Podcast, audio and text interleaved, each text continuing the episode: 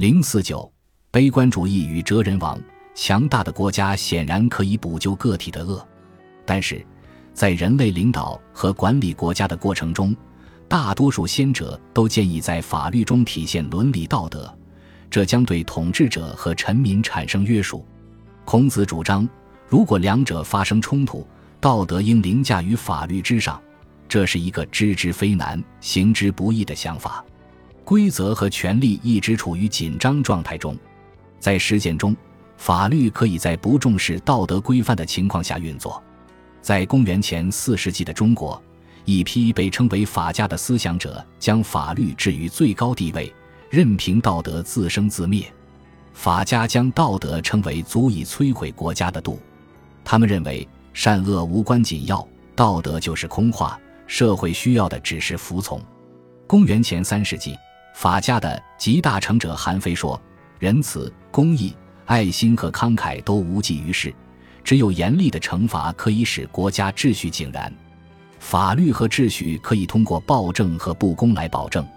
国家的善就是唯一的善，这是一个显著的新变化。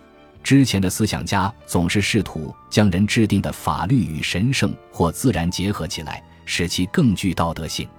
正如我们所看到的，立法者努力按照公平的原则来制定法规。法家则推翻了这一传统，他们嘲笑以前的思想者对人性本善的信念。对他们来说，法只服务于秩序，而不是正义。最好的惩处是最残忍的酷刑：枭首、腰斩、凿颠、抽血、祸亨以及车裂等等。那个时代下的恐怖造就了法家。战国时代，各国战乱绵延数代。儒家和道家的伦理思想并未带来任何帮助，而法家的统治地位也造成诸多痛苦。在中国之后的几个世纪，法家学说都饱受诟病。但是，一旦时局重新动荡，起源于战乱年代的法家学说或与法家相似的学说就会重新出现。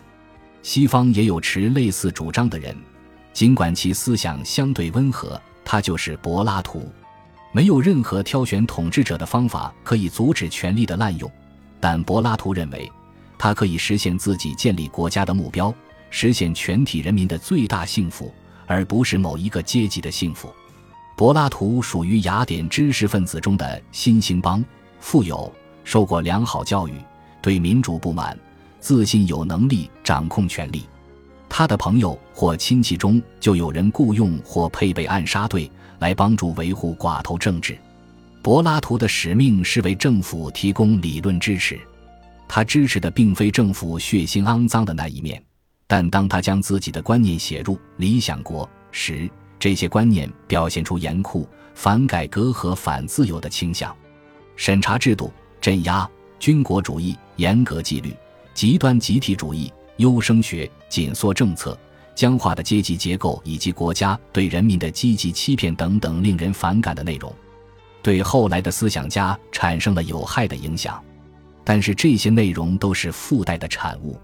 柏拉图的核心思想其实是：所有的政治权力都应该掌握在一个自我任命的哲学家统治阶级手中。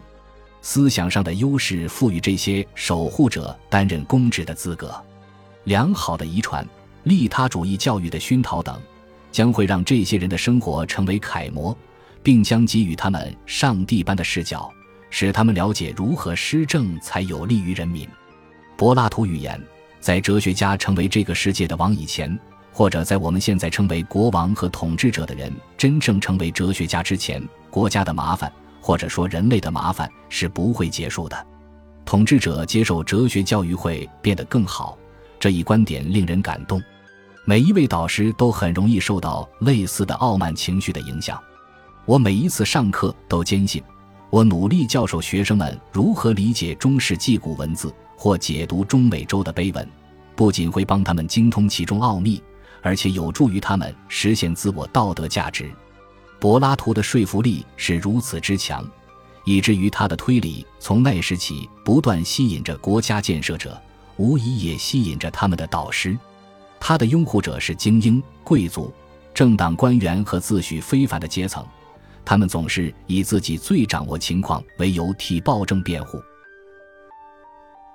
本集播放完毕，感谢您的收听，喜欢请订阅加关注，主页有更多精彩内容。